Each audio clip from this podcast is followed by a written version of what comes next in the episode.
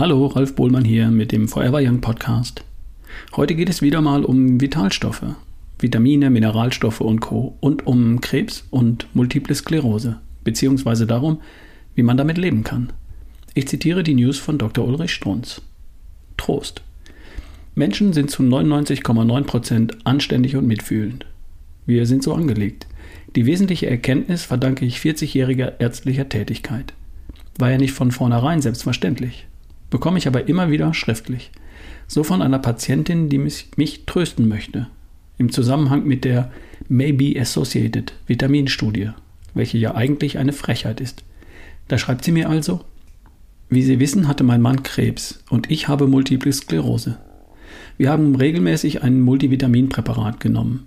Da diese Stoffe ja permanent verbraucht werden, ist es doch wie die tägliche Nahrungsaufnahme nur normal, dass sie wieder aufgefüllt werden sollten.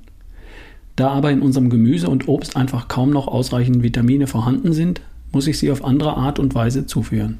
Das tun wir täglich mit Vitaminen, Vitamin D und Vitamin E eingeschlossen, Vitamin B-Komplex mit Folsäure sowie Mineralstoffe und Zink, Selen, Eisen und so weiter. Dass das richtig ist, können wir täglich spüren. Und mein Mann hätte wohl die Operation nicht in derart kurzer Zeit problemlos überstanden. Und auch die zwei Chemozyklen hat er hervorragend gemeistert und sogar die ganze Zeit seinen Beruf nachgehen können. Auch bei mir hätte sich wohl mein Zustand, Multiple Sklerose, nicht derart verbessert, dass ich mittlerweile 30 Minuten durchlaufen kann und auch sonst mit meiner MS leben kann. Kurz und gut, Vitamine und Mineralstoffe, Eiweiß und eine Ernährung ohne künstliche Kohlenhydrate tut uns gut und gibt uns beiden viel Lebensqualität. Das ist die Praxis. Hier wird nichts maybe associated, sondern hier wird gelebt, erfahren, täglich.